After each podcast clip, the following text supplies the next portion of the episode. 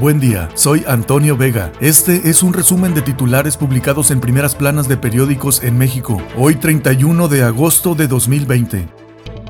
24 horas. Politiquería roba cámara a COVID y crisis económica. Jaloneo PRI-PT por la mesa directiva en San Lázaro. La disputa provocó el salto de legisladores de una bancada a otra. Este domingo volvió al grupo morenista Manuel López Castillo, quien se había unido al PT y por unas horas quitó a Morena la mayoría absoluta. Hoy se decidirá quién sustituirá a Laura Rojas. El jaloneo se realiza cuando el secretario de Hacienda aseguró que México vivirá en 2021 la crisis más fuerte desde 1932. El país cerca de los 600.000 contagios y 65.000 muertos por COVID. Pese a COVID, dependencias crecen gasto hasta 500%. La jornada, cínico mercadeo de votos en la Cámara, empate del PRI y PT. Familiares de desaparecidos se manifiestan en 14 entidades, marchas y mítines con el fin de exigir justicia para más de 74.000 víctimas. Se crearán 150.000 empleos este año por obras de gobierno, dice AMLO. El nuevo aeropuerto, Dos Bocas, el Tren Maya y Transit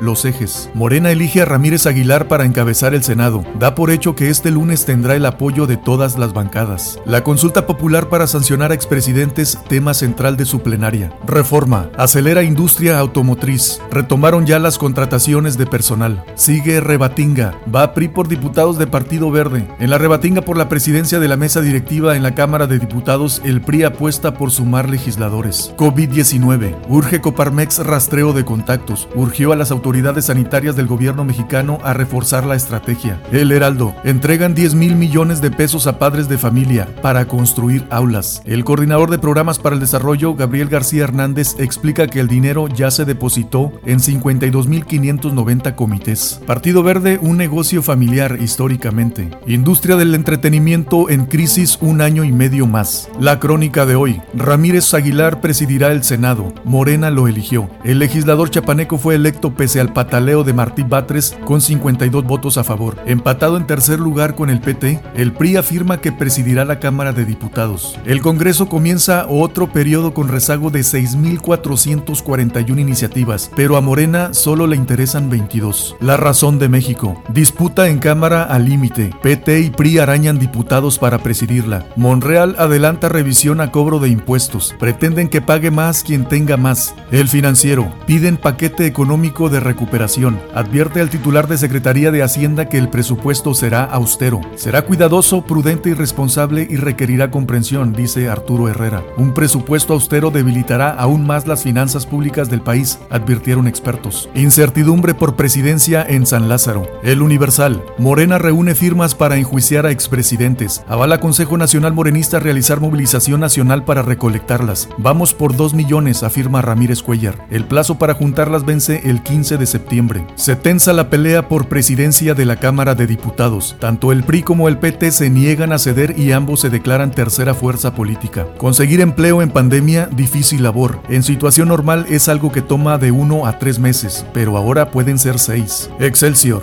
Pandemia y corrupción, ejes del segundo informe. López Obrador, dos años de gobierno. El economista. Ingreso de gobierno por IVA bajó 19.5% en julio. Es la caída más fuerte desde la económica del 2019. Menor empleo y baja en compras pegan al fisco. El país resintió los efectos del COVID, frenó la economía y creció el desempleo. SAT ha mejorado la fiscalización. El reto es la informalidad.